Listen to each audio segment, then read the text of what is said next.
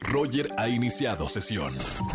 Estás escuchando el podcast de Roger González en Exa FM. Seguimos en XFM 104.9. María Sama con nosotros. ¿Cómo estamos, Mary? Pues muy bien, Roger, aquí ya con sed.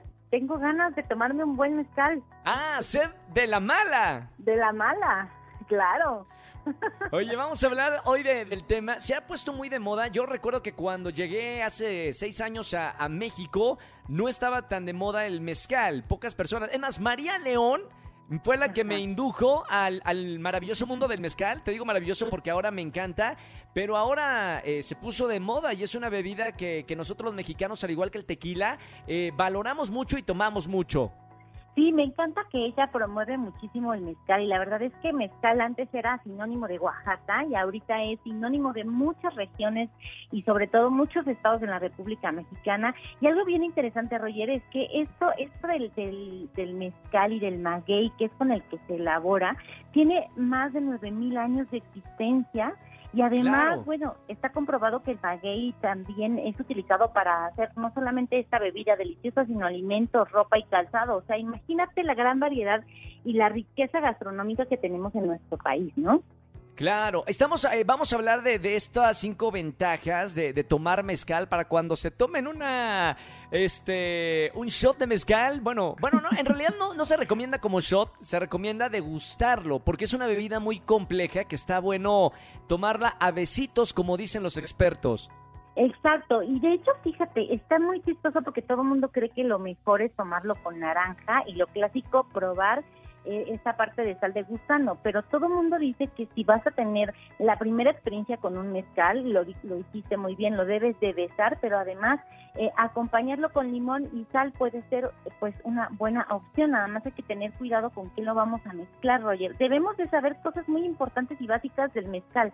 Por ejemplo, que hay cuatro tipos de mezcal, espadín, ensamble, Sí. tobalá y pechuga. Y entonces, gracias a esto, puedes saber qué tipo de mezcal te va a gustar, porque no es lo mismo cuando llegas a un restaurante y dices, ¿qué tipo de mezcal voy a pedir? Y tiene diferentes variantes, pero a ver, este, algunos tips es, sí, besa tu mezcal y luego...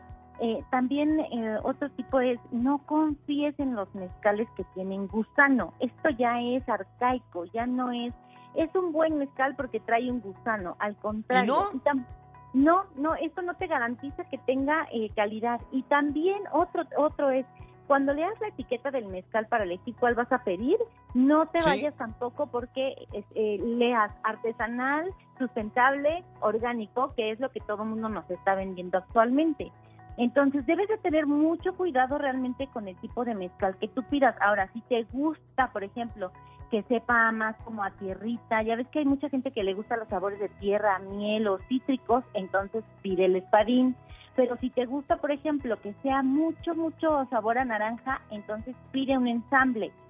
Pero, por ejemplo, si no eres como de, de sabores así y más bien te gusta algo más dulce, son como, como los toques a pera y este tipo de sabores más dulces, entonces el tobala es el que te va a gustar más.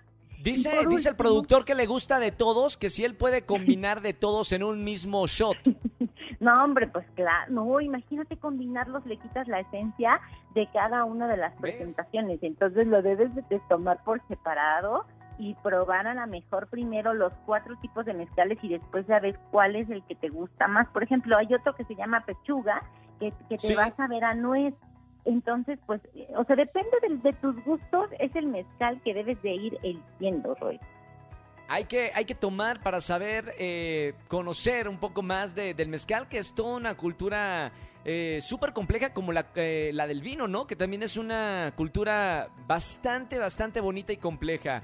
Mi querida María Sama, gracias por estar con nosotros. Estas fueron las cinco ventajas de tomar mezcal, una bebida emblematiquísima de nuestro México querido. Te seguimos en las redes sociales como Sí, Roger, estoy como arroba samatips en Instagram y en Twitter. Y pues si van a tomar mezcal, ya saben, denle un besito primero Ahí está. ¿A quién? Ah, no, al mezcal.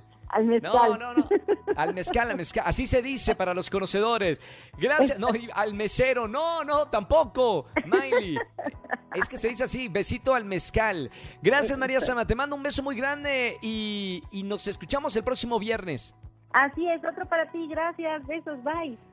Gracias, María Sama, aquí en eh, Sama Tips, como todos los viernes en XFM 104.9. Escúchanos en vivo y gana boletos a los mejores conciertos de 4 a 7 de la tarde por XFM 104.9.